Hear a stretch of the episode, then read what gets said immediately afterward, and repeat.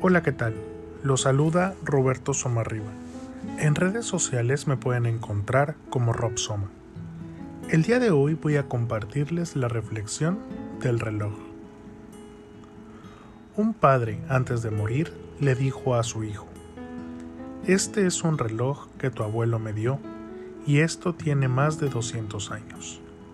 Pero antes de que te lo entregue a ti, te pido ir a la tienda de vigilancia de la primera calle y decirle que quieres venderlo, para que veas lo mucho que vale. El hijo se fue y luego regresó con su padre y le dijo, el de la tienda paga 5 dólares porque es muy viejo.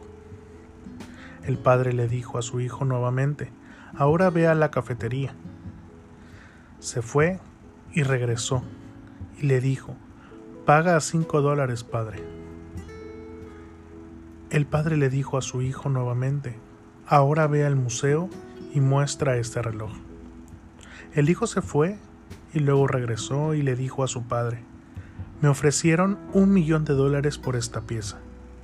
El padre le dijo, quería hacerte saber que en el lugar correcto sabrán tu valor de una manera correcta. No te pongas en el lugar equivocado y no te enojes si no lo hacen. Quien sabe tu valor es quien te aprecia. No te quedes en un lugar que no te conviene. Conoce tu valor. Transformarse para vivir en bienestar. Muchas gracias.